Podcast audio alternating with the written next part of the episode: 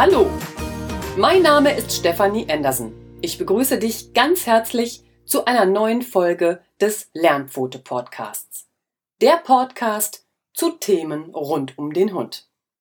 Es freut mich, wie immer, dass du eingeschaltet hast und wir starten direkt mit unserem heutigen Thema. In unserer heutigen Folge geht es noch einmal um den glücklichen Hund. Heute stelle ich dir die Lösung 2 vor. Hier geht es um das Thema Sicherheit. In einer früheren Folge habe ich bereits über den glücklichen Hund gesprochen mit der Lösung Nummer 1 und da ging es um die Grundbedürfnisse des Hundes.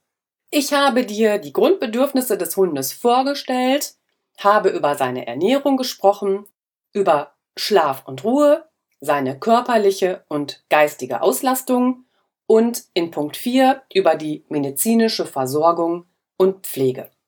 Und die Bedürfnisse unserer Hunde habe ich angelehnt an die Bedürfnispyramide von Maslow, die sich wunderbar anbietet, weil die Bedürfnisse bei Hunden und Menschen einfach ähnlich sind.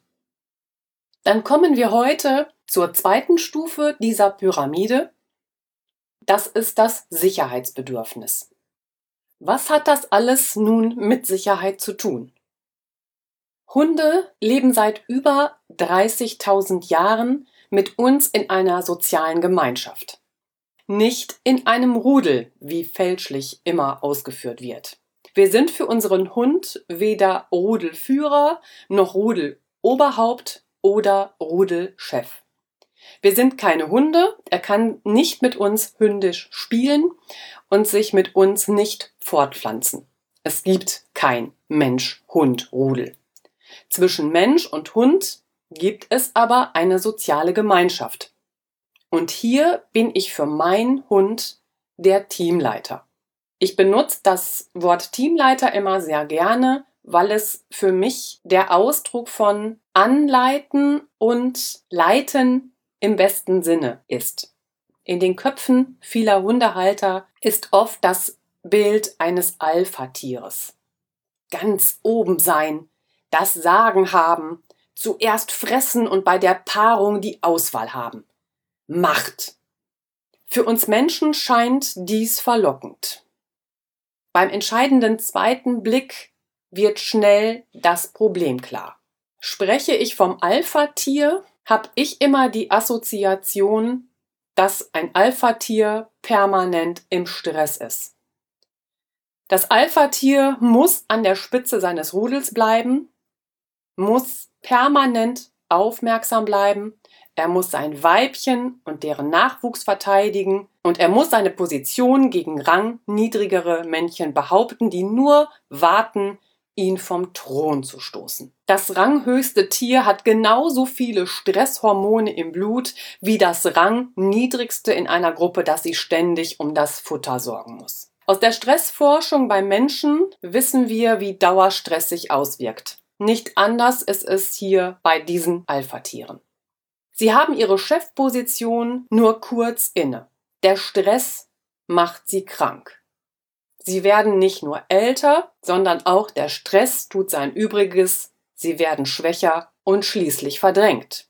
Die Vorteile, die kurz ins Auge stachen, wiegen den Energieaufwand und den Dauerstress nicht auf. Deshalb möchte ein Hund geführt werden.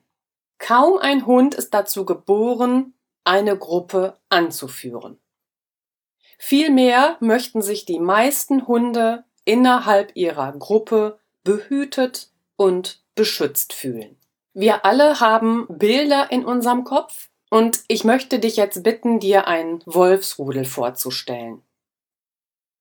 Kannst du dir vorstellen, wie der Anführer dieses Wolfsrudels wirkt? Das kann ein Männchen sein, das kann ein Weibchen sein. Wölfe sind ja sehr soziale Tiere, die eben in ihrem Rudel sehr sozial miteinander umgehen.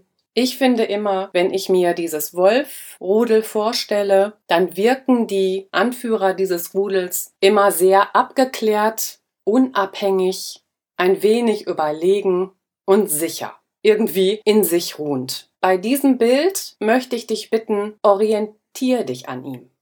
Denn Führung bedeutet Sicherheit durch Ruhe.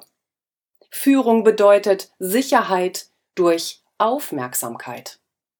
Und Führung bedeutet Sicherheit durch Konsequenz. Sicherheit bedeutet weder Aggressivität noch Zwang. Nehmen wir einen Chef ernst, der cholerisch anbrüllt? Wir beschwichtigen, versuchen nicht aufzufallen und finden ihn inkompetent. Gerne mit ihm zusammenarbeiten werden wir nicht. Wir werden in Hab-Acht-Stellung sein, denn der nächste Ausbruch wird nicht lange auf sich warten lassen. Tut sich die Chance auf, nehmen wir Reis aus. Wie wird unser Hund reagieren, wenn wir wütend herumbrüllen und ihn anherrschen?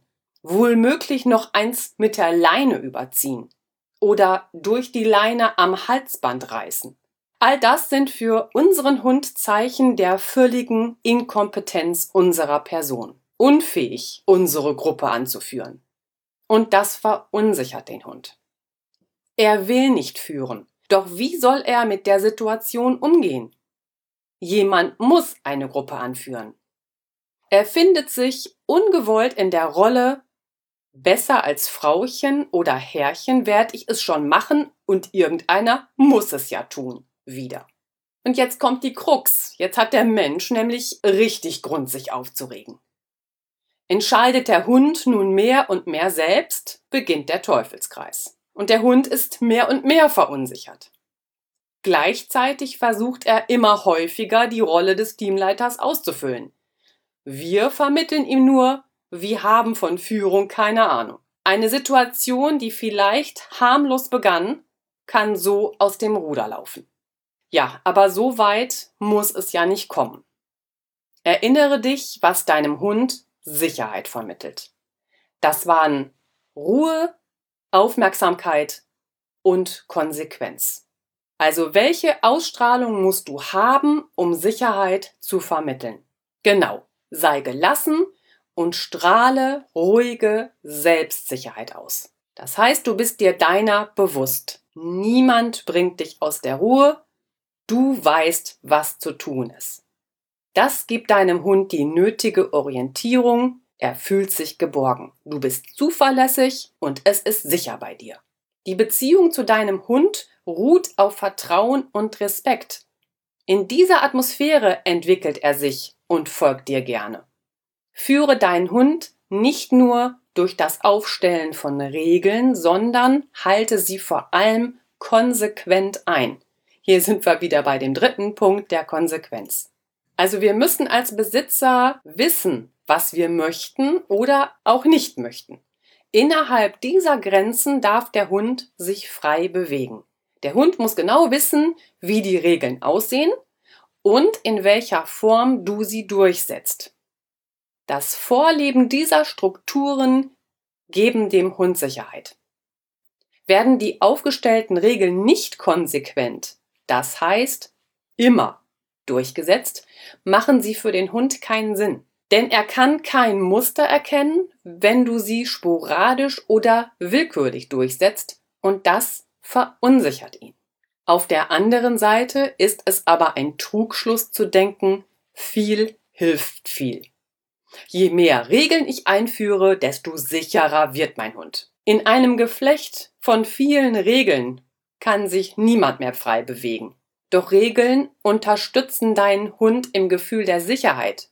Besser ist es also, du stellst wenige Regeln auf und konzentrierst dich ganz auf die konsequente Einhaltung. Führe also deinen Hund aufmerksam, mit Ruhe und mit der nötigen Konsequenz. So wirst du zu einer verlässlichen Bezugsperson, der er gerne folgt. Und hier spielt der Aspekt von Routinen und Ritualen hinein. Auch diese geben deinem Hund eine gute Orientierung. Bestimmte Abläufe, die sich wiederholen, schaffen weitere Sicherheit. Ob zu Hause, wenn du ihn fütterst, auf Spaziergängen, beim Training oder wenn es Schlafenszeit ist.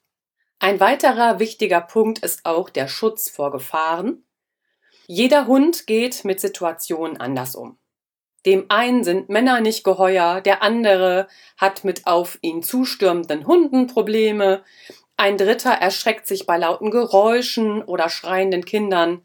All das bedeutet für den Hund Gefahr, Gefahr, Gefahr. Schaffe für ihn eine möglichst angstfreie Umgebung. Unsere Aufgabe ist es, ihm den Schutz vor Gefahren zu bieten.